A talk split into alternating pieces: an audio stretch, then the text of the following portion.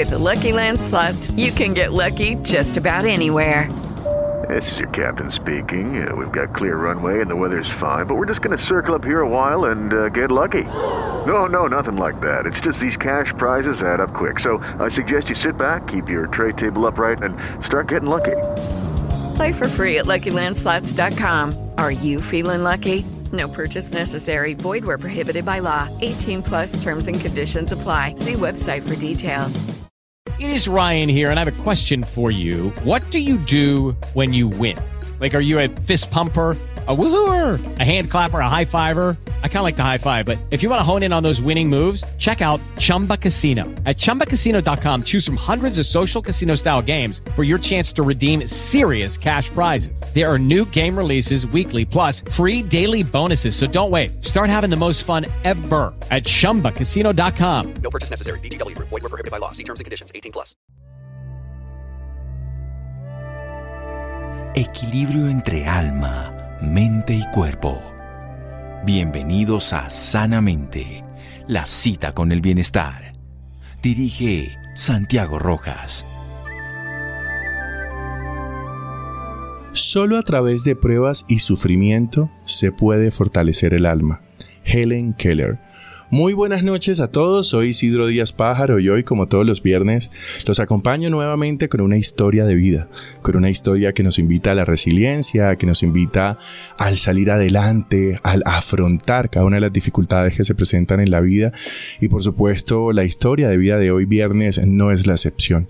Hoy vamos a hablar con Alexandra Cortés. Ella es una mujer de 41 años que vive con sarcoma en un estadio o en una etapa de metástasis y hoy nos va a contar cómo afronta este sarcoma, cómo afronta la vida y cómo siente que hay paz en este momento en su interior, en este momento en su vida. Pero quiero que sea ella quien nos cuente esta maravillosa historia de vida. Alexandra, muy buenas noches. Gracias por estar con nosotros aquí en Sanamente. Buenas noches, Isidro. Buenas noches a todos. Eh, yo me siento muy honrada de esta invitación y, y de compartir, bueno, lo que lo que haya que compartir. Muchísimas gracias. Alexandra, muchísimas gracias por su confianza y por estar con nosotros en este programa. Alexandra, yo decía que usted vive con un sarcoma que además está en una etapa de metástasis. Si le preguntara qué significa para usted esta enfermedad, qué significa para usted este sarcoma con el que vive hace varios años, ¿qué me diría? Isidro, yo creo que mm, bueno, igual, pues todo lo que te voy a contar acá y las respuestas que te voy a dar son desde mi experiencia, ¿no? No quiere decir que uh, así lo viva todo el mundo y pues bueno, para mí en este momento vivir con un sarcoma, que es un, es un cáncer, lo denominan CA, un sarcoma, eh, ya llevo dos años en este, en este tema y yo siento que para mí significa una de las experiencias más lindas y más enriquecedoras en mi vida que me han permitido crecer como ser humano, como eh, ser espiritual, como en todos los ámbitos a nivel personal, eh, de una manera exponencial. Realmente eh, ha sido, para mí significa eso, ha sido una experiencia de crecimiento impresionante. Alexandra, quizás quienes nos están escuchando y me incluyo también, cuando pensamos en un sarcoma, cuando pensamos en un cáncer, pensamos en algo muy negativo, ¿no? Pensamos en algo que incluso a muchos nos asusta. Debo decirlo que a mí la palabra cáncer me asusta muchísimo cómo hacer esa transición, cómo ver algo que de pronto muchas personas veamos como negativo, cómo volverlo en algo positivo como usted lo está viendo, en algo que, que pudiésemos incluso decir lo más bonito que me ha pasado. ¿Desde dónde viene, viene ese reconocimiento de lo especial, de lo bonito, en una situación que muchos eh, clasificaríamos como pues doloroso o quizás muy fuerte? Bueno, Isidro, yo creo que pues esto no es de un momento a otro, eh, esto es un proceso, yo creo que verlo desde el lado positivo y yo pienso que no es solo verlo sino verlo sentido sentirlo y vivirlo desde, en el lado positivo es porque llega un punto donde ya te encuentras en una experiencia como esta tan al borde como tan arrinconado como tan al punto donde ya no puedes hacer nada que es por fin logras soltar el control de todo y te entregas, y cuando te entregas tienes una posibilidad de ver las cosas de una forma distinta. Y a partir de ahí, de que entregué el control, de que entregué todo lo que pudiera ocurrir, cambia la forma mía de ver esa enfermedad, que pues realmente para mí, para mí, inclusive pues en ese momento pues no soy yo realmente la que está enferma, sino pues es mi cuerpo el que tiene esa situación y a raíz de eso cambia eh, al estar tan al borde de una circunstancia de estas y de poder perder la vida de alguna otra forma, eh, cambia la forma de ver las cosas y entonces a partir de ahí fue donde cambia mi forma de vivir con esta situación, con esta, con, esta experiencia que, que, tengo que pasar, ¿no? Alexandra, yo quiero que vayamos un momento a la pausa comercial y ya regresamos para seguir hablando de este tema y por supuesto para seguir aprendiendo a través de usted. Ya regresamos aquí en Sanamente. Síganos escuchando por salud. Ya regresamos a Sanamente. Bienestar en Caracol Radio. Seguimos en Sanamente. Seguimos en Sanamente hoy que estamos hablando con Alexandra Cortés, una mujer de 41 años de edad que vive con un sarcoma en etapa metástasis y que hoy nos cuenta de alguna forma cómo ha sido su proceso para ver en este proceso, en este momento, eh, uno de los momentos más maravillosos de su vida como, como ella misma lo narraba en el primer bloque. Nos contaba que esto ha sido un momento que le ha cambiado completamente su vida, pero también nos hablaba ese proceso que ha tenido que pasar para convertir este momento que quizás para muchos puedan ser duro, difícil, que para ella también lo ha sido, también verlo de alguna forma como una oportunidad de vida también. Alexandra, yo quiero que empecemos un poco con la historia, empecemos un poco con lo que ha ocurrido en estos años y yo quiero preguntarle, cuando se tiene 30 años, se es muy joven, se está viviendo mucho la vida, se está disfrutando la vida, ¿en algún momento usted pensaba que algo como esto le pudiese ocurrir? En su familia nunca se hablaba del cáncer. ¿Cómo fue un poco ese encontrarse con un diagnóstico al que no sé si ya conocía o que se encontró por primera vez con él? Bueno, sí, sí realmente fue una sorpresa. Eh, yo tenía un estilo de vida donde no tomaba, no fumaba, hacía mucho deporte. Digamos que siempre el tema como espiritual ha estado como, como ahí, entonces, pues he estado como muy en contacto con eso, con el yoga, con prácticas de meditación, eh, bueno, pero pues al igual también llevaba una vida laboral también bastante intensa. Y pues no, y me alimenté, además también tenía una alimentación vegetariana, entonces no, nunca me imaginé que pudiera llegar a, a ocurrir una situación de estas, realmente no, no, no tenía ni siquiera mi familia pues como un tipo de algún caso parecido o algo. Entonces sí fue muy sorpresivo. Literalmente empezó con un dolor de estómago y me acerqué a la sala de me, acerqué a la mm, piscina de al médico fui al médico de atención primaria y, y ahí empezó todo. Ahí llegan y eh, ahí descubren me hacen una ecografía que yo nunca me imaginé nada de esto me hacen una ecografía y me dicen, no, te tenemos que mandar de urgencias a la clínica porque hay, hay algo raro. Entonces me mandan a la clínica y en la clínica empiezan a hacerme más exámenes y pues cuando me dicen, no, es que tienes un tumor, un tumor, y además era un tumor muy grande, era un tumor de más o menos se puede decir de 14 centímetros por 10 centímetros, eran casi como dos bolas de tenis. Y yo jamás lo había sentido, obviamente en ese momento yo ni le entendí al médico que era lo que me estaba diciendo porque no me imaginé nunca. Inclusive lo que tú dices ni siquiera se hablaba de cáncer ni familia ni, ni de ese tipo de enfermedades es que están como vetadas como que sentimos que si no hablamos de ellas pues no las vamos a traer no quizás es como esa idea de mejor no hablar de eso. Y te lo digo que era tanto así que cuando me dijeron que era un tumor yo como que nunca me había acercado ni siquiera a la palabra tumor. Yo decía con tumor no no sabía qué es eso, una, una masa, una bolita, qué es, no sé. Entonces, bueno, ya después empiezas por ahí eh, a, a, indagar y a entrar en este tema. Me hicieron una cirugía para extraer el tumor. era una cirugía bastante complicada por lo grande del tumor y pues en ese momento pues el médico me dice mira, es tan complicada la cirugía que puede hacer que, pues, que todo salga bien, puede hacer que todo salga muy complicado, inclusive pues, no sabemos si hasta salgas viva, literalmente me lo digo, no sabemos si salgas inclusive viva de la cirugía, porque eh, no sabían con qué se iban a encontrar por más imágenes que tomaron, hicieron, y cuando te dicen eso, pues que tienes una cirugía donde no sabes si salgas o no salgas de la cirugía, ese fue mi primer acercamiento como al tema de de ya, es que esto es ya, o sea, ¿qué vas a hacer? Mañana, mañana puede ser que ya no estés. Es real también, ¿no? Esa sensación de... es, de verdad, esto está pasando realmente.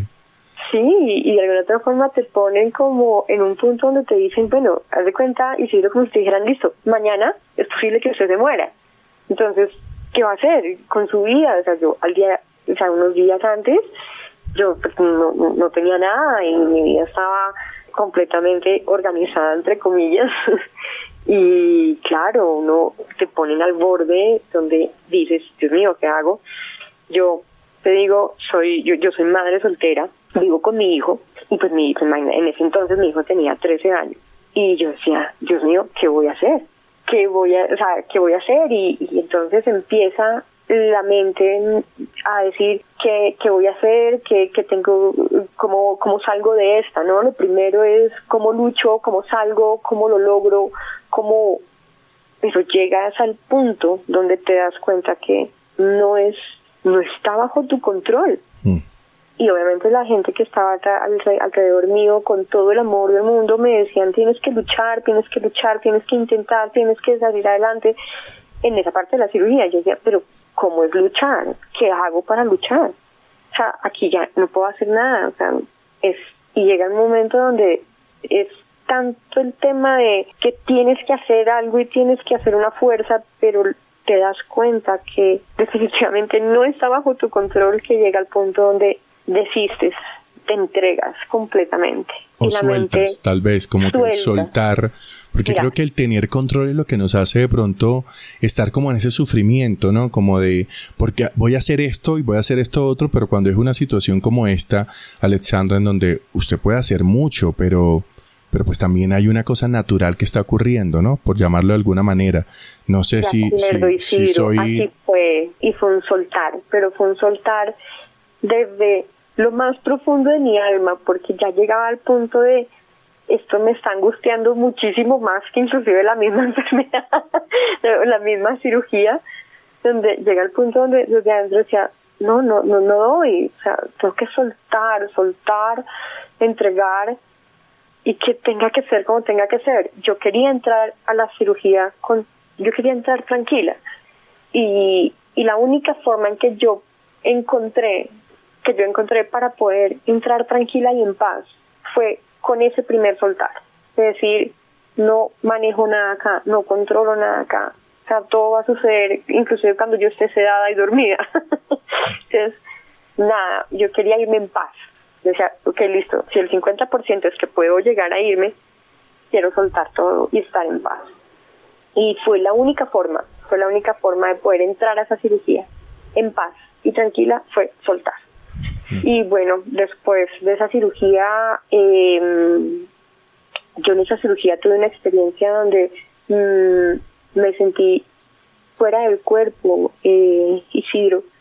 En algún momento empecé a sentir un momento de expansión, de unidad con todo, de inclusive no sentía el cuerpo, no sentía los límites, no sentía que, que, el cuerpo estuviera ahí, pero era plenamente consciente y, estaba en un punto de una paz infinita, me sentía tan acompañada, yo sentía que estaba ahí con alguien, unida a algo, eh, algo mayor, y era tan agradable, tan, tan agradable, donde ya no había, ya no había nada, ya no pesaba nada, ya no, no, no tenías ni sufrimientos, ni todo lo que tiene la cabeza de nosotros. Era un punto de paz que yo jamás había sentido. Que después ya eh, de un tiempo estar ahí parece ser que pues yo estaba pues anestesiada en ese momento, yo pues eh, ya había pasado la cirugía y sentía como iba regresando, iba regresando, iba regresando a mi cuerpo y llegué otra vez a mi cuerpo y ahí alcancé a abrir los ojos y me di cuenta pues que estaba intubada, que estaba en la UCI, pues que estaba, eh, bueno, todo ese tema, yo duré pues eh, casi 24 horas intubada después, y pero en esas horas de intubación y además también estaba como pues eh, como amarrada o como como sí pues para que no me moviera y tenía varios catéteres y tenía estaba completamente pues inmóvil.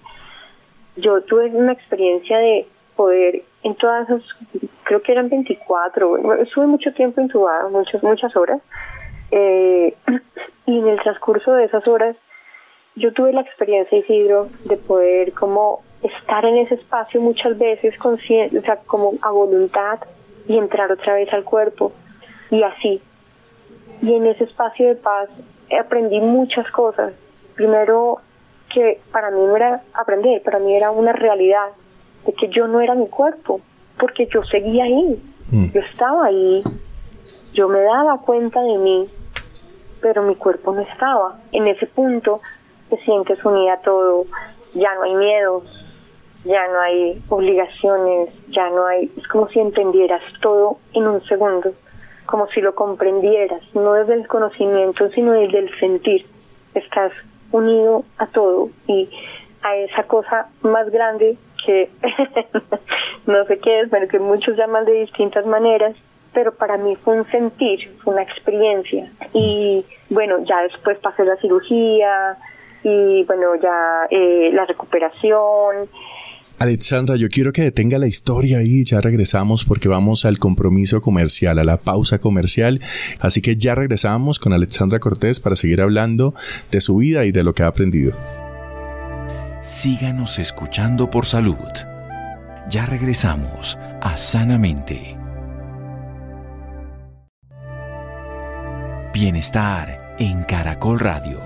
Seguimos en Sanamente. Seguimos en Sanamente y el turno ahora es para nuestra recomendación literaria. Como todos los viernes, tengo un libro para recomendarles y el caso de hoy es un libro llamado De Colores de Cristina Rojas.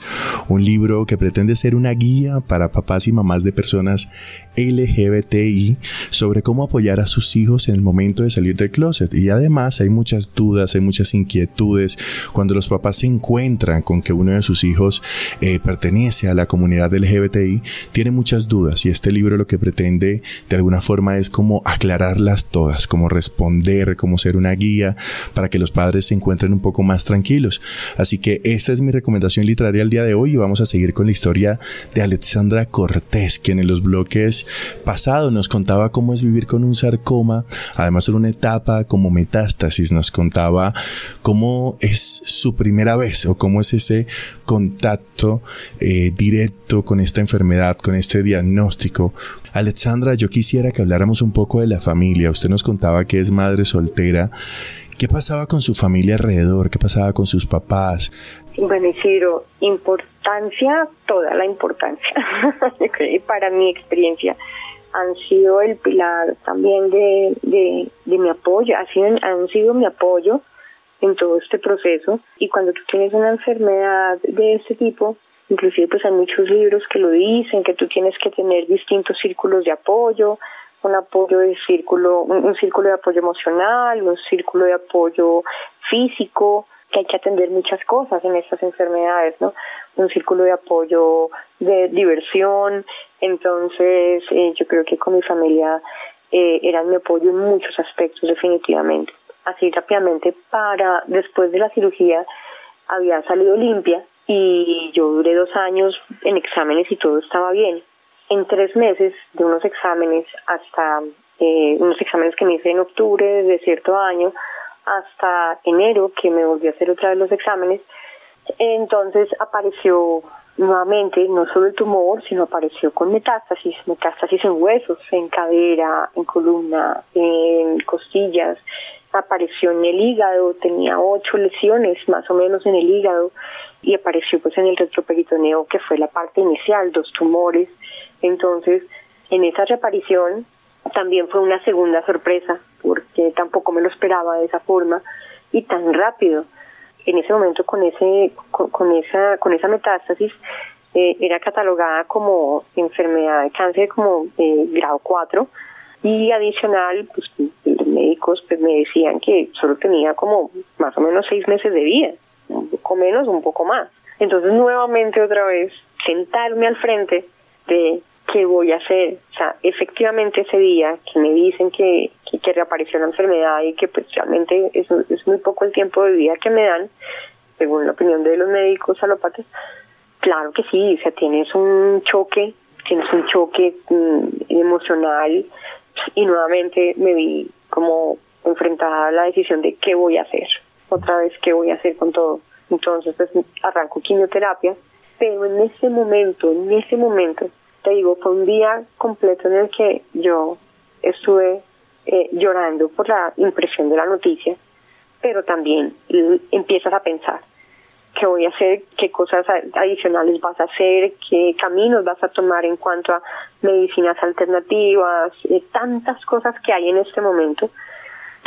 Eh, inclusive pues todo el tema de, de, la física cuántica, el poder de tu mente y entonces de esto y lo otro y también, nuevamente, me pasa lo mismo que me pasó en la, en la cirugía. Y llega al punto donde dices, lo más, o sea, yo sentía, es mi experiencia, y sí, yo decía, tengo esta situación en mi cuerpo y adicional, como que sentía con todas las alternativas que había, que había, adicional, una responsabilidad de entonces de sanarme también, mm. porque tienes que luchar y entonces tienes que además pensar positivo y tienes que With the Lucky Land slots, you can get lucky just about anywhere.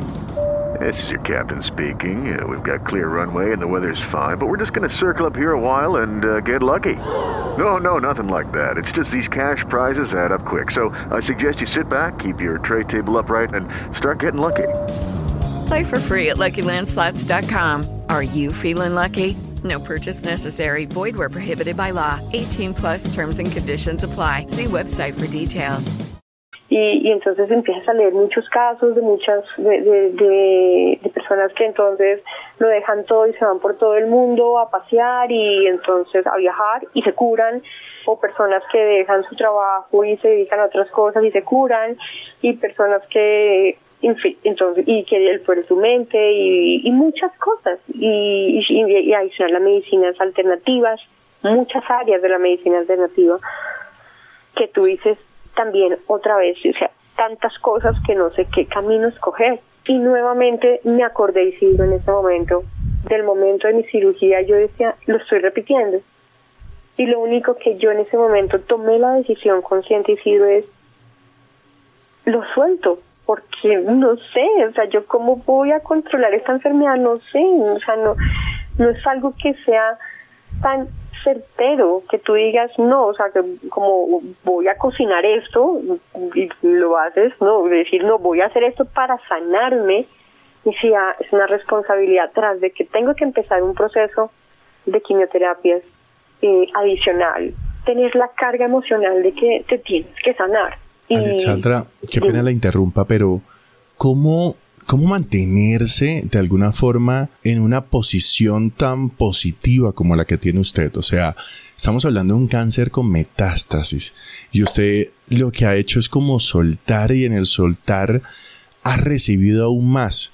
Pues Isidro, mira lo que te digo, para mí fue muy, muy importante, digamos, la primera experiencia que tuve cuando yo sentí que yo no era mi cuerpo, y eso quedó no como conocimiento ni nada, sino eso quedó porque lo sentí, ¿sí? Porque estuve ahí expandida y, y entonces para mí fue una realidad. Cuando vuelve a surgir este tema del cáncer, otra vez yo dije, no, yo quiero estar en ese punto en el que en el que estuve, en el que sé que soy todo y no soy el cuerpo, y en el que sientes que no mueres, Isidro, en el que sientes que no eres tú, que aunque el cuerpo pueda morir físicamente, yo estaba allá afuera y yo seguía. O sea, yo, yo me sentía, no el cuerpo. Entonces, ahí se desvanecen mis miedos y mi confianza se restablece totalmente de decir, es que si mi cuerpo muere, yo no soy la que voy a morir.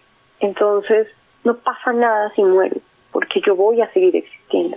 Y eso me da la confianza y la tranquilidad y el soltarme y el entender que yo soy más allá de mi cuerpo y desidentificarme. Y, sí, eso fue algo también muy importante en todo este proceso. Desidentificarme porque las personas que tenemos cáncer o cualquier otra circunstancia, Isidro, inclusive decimos, es que tengo cáncer.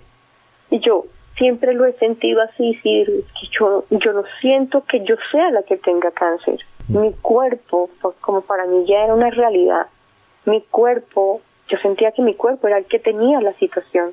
Claro que yo iba a hacer lo mejor posible y mi decisión fue, voy a hacer todo lo que esté a mi alcance para poder darle lo mejor a mi cuerpo que esté a mi alcance, ¿sí? Claro. Pero esa desidentificación de yo no soy la que está enferma y te lo digo, yo siempre me he sentido que yo no estoy enferma y no sé si por eso de pronto las cosas han cambiado, la forma de, de, inclusive de vivir y los resultados de la enfermedad, porque te cuento que, claro, empecé un proceso de quimioterapia, pero yo siempre lo he soltado, inclusive en las quimios que te llevan hasta el punto de durar tres, cuatro días en la cama sin levantarte, con dolores, con una cosa, con la otra, con todos los síntomas.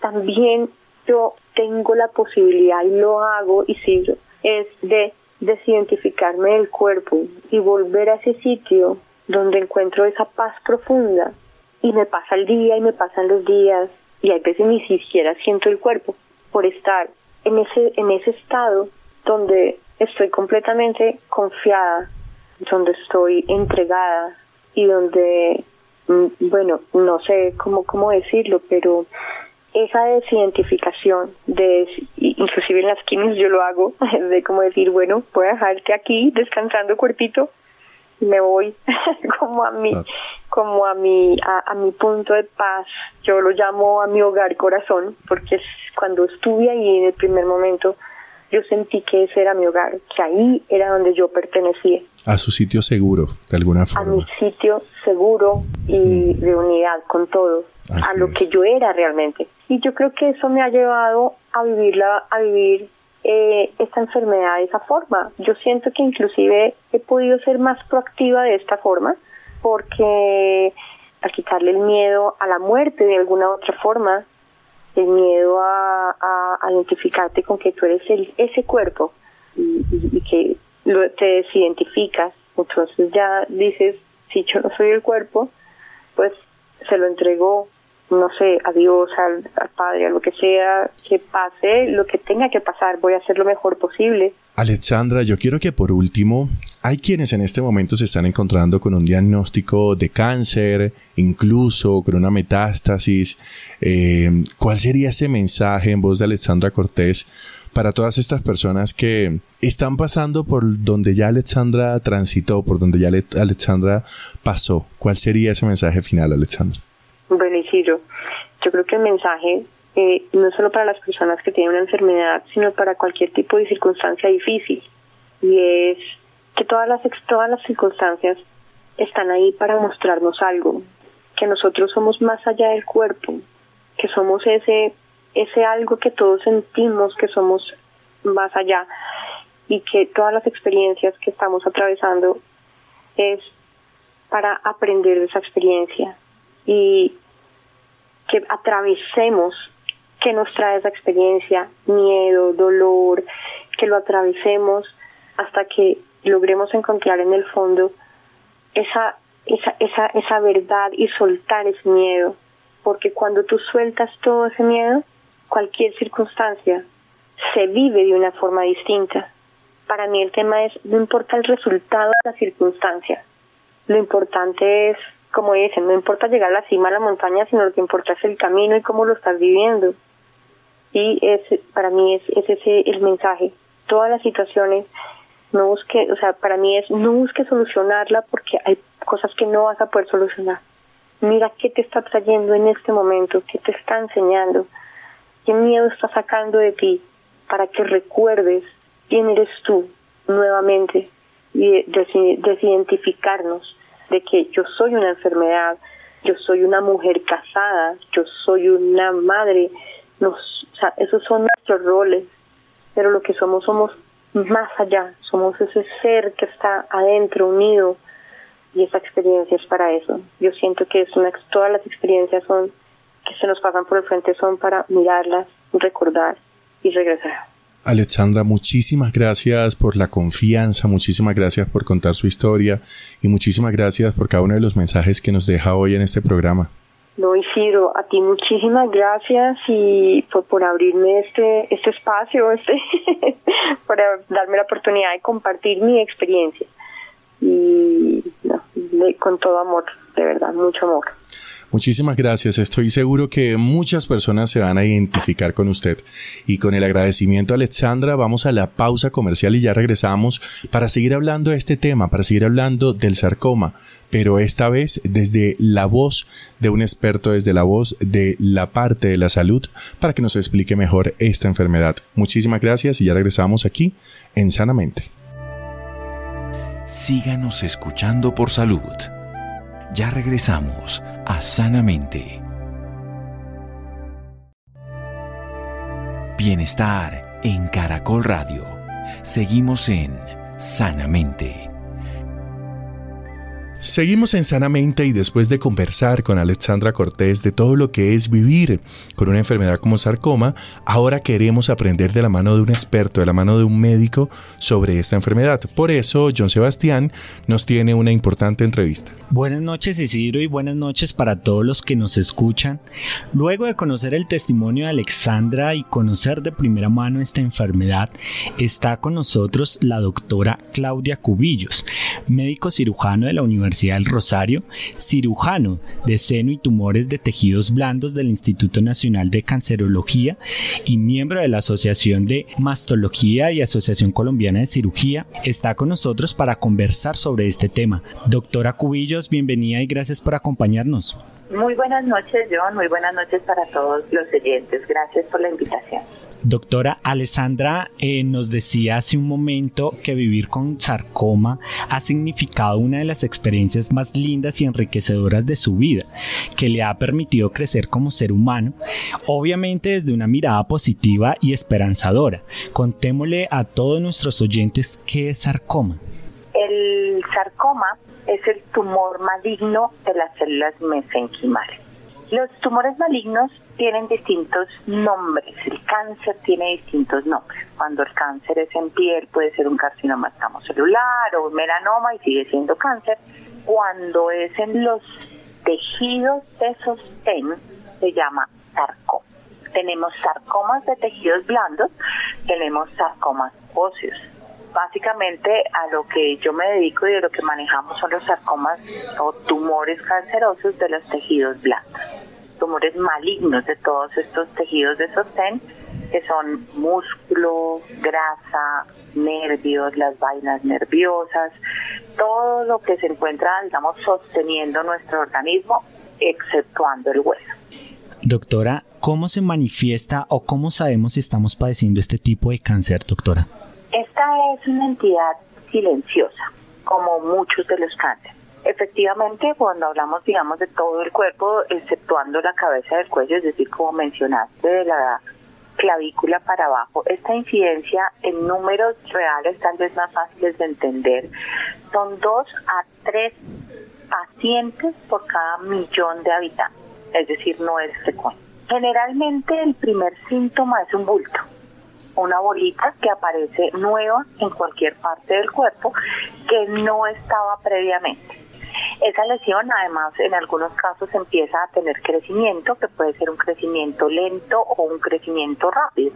Cuando es un crecimiento rápido generalmente la gente más rápidamente se angustia y consulta. Cuando es un crecimiento lento no es tan fácil de que consulte.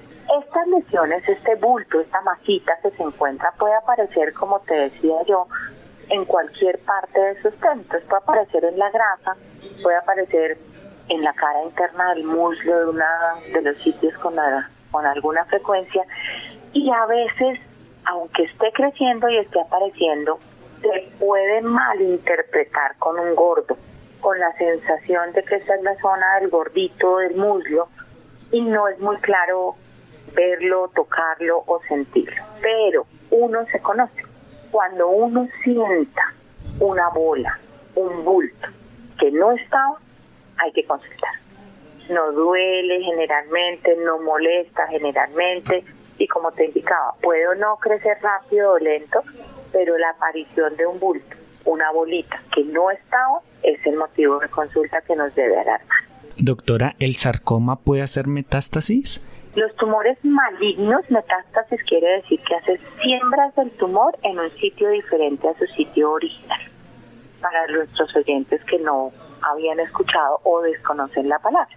Las metástasis, al haberse diseminado, o sea, ido en un sitio diferente, quiere decir que la enfermedad está ganando espacio. El sarcoma en términos generales puede hacer una diseminación, o sea, metástasis por la sangre, por vía hematógena, al pulmón, al hígado, son los sitios principales de metástasis en algunos tipos de los de tumores a sistema nervioso central, es decir, a cerebro. De todos los sarcomas, que son más o menos 20 tipos diferentes, solo cuatro hacen metástasis a los ganglios, a diferencia de otros cánceres donde uno sí está muy pendiente de los ganglios, en los sarcomas no. Existen un tipo de sarcomas que digamos que no es completamente maligno, sino intermedio, cuyo nombre es el dermatofibrosarcoma protuberans, que no hace metástasis a distancia, es decir, no genera células que se vayan a sembrar en otro órgano, pero su crecimiento a nivel local, es decir, donde se origina, es muy agresivo, muy rápido y necesita resecciones muy amplias. Las metástasis nos habla de una enfermedad que está avanzando. Siempre lo ideal es poder encontrarlo antes de ese punto.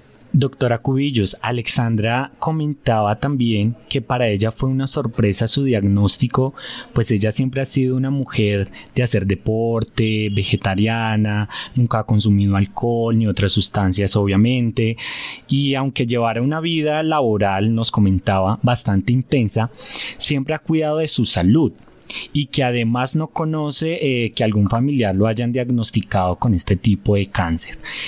¿A qué edad se puede manifestar o qué población es la más afectada, doctora? La mayoría de los sarcomas en adultos no tienen una edad de preferencia, aunque generalmente son personas en edad productiva. Entre 40 y 50 años es la presentación más, la, el mayor número de casos reportados. No tiene preferencia por género, no tiene factores de riesgo, por eso lo que comentaba Alexandra Gómez, que una paciente sana, con hábitos de vida saludables, que tenía una dieta rigurosa, juiciosa, no es un factor que nos implique que no le iba a salir un sarcoma. Y de todos los sarcomas, solamente uno o dos tienen algún grado de antecedente familiar, pero la mayoría de los sarcomas no tienen antecedentes familiares, generalmente es una sorpresa, generalmente, pero nadie en mi familia ha sufrido de esto porque a mí este comentario es muy frecuente, justo como comentaba ella. Por eso, muchas veces cuando la gente se nota, me devuelvo a lo que hablamos hace un momento, la bolita, y bueno, pues esto no es nada yo no, en mi familia no ha habido nadie, yo no, yo no fumo, yo no tomo, yo no como grasas, yo no como harinas, esto no debe ser nada. Y le da tiempo a la enfermedad de avanzar porque uno cree que como es tan juicioso en su autocuidado, no le va a dar. Es real lo que ella comenta. Doctora, ¿qué debe hacer el paciente que sospeche tener alguna bolita o masita, como usted lo comentaba, en alguna parte de su cuerpo o síntomas, como ya los mencionamos? Yo lo importante es consultar. Esta es la parte en la que me detengo de manera muy importante porque aquí no siempre saben a quién consultar. La especialidad de cirugía de tumores de tejidos blandos, como comentaste, es una otra especialidad de la cirugía general, es decir, es una segunda especialidad Es una especialidad oncológica y somos poquitos. Somos poquitos en Colombia con esta especialidad y somos aún más poquitos los que a pesar de tener la especialidad nos dedicamos a tejidos blandos, como la, el nombre dice cirugía de tumores blandos y seno. Nosotros además de encargarnos de todos los sarcomas, también manejamos lo que tiene que ver con cáncer de mama. Entonces, cuando la persona consulta a su puerta de entrada, si va a la EPS, va a ir a su médico general, si tiene una capacidad diferente de tener una medicina prepagada, probablemente va a consultar a un especialista del sitio donde sintió que le salió la bolita. Generalmente, si la bolita le sale en una pierna o en un brazo, la gente va a consultar al ortopedista o incluso su médico general lo va a remitir al ortopedista. Pero el ortopedista maneja los huesos, el, ortopedista no maneja los tejidos blandos y el ortopedista general no maneja los tumores de tejidos blandos. Entonces ahí perdemos tiempo. Muchas veces le van a hacer una radiografía pues, para ver el hueso y en, el, en la radiografía simple no se ven los tejidos blandos. Entonces una masa que puede ser incluso evidente al verlo al ojo, en la radiografía es perfectamente normal y el ortopedista le va a decir no tiene nada. Porque sí, no tiene nada en el hueso.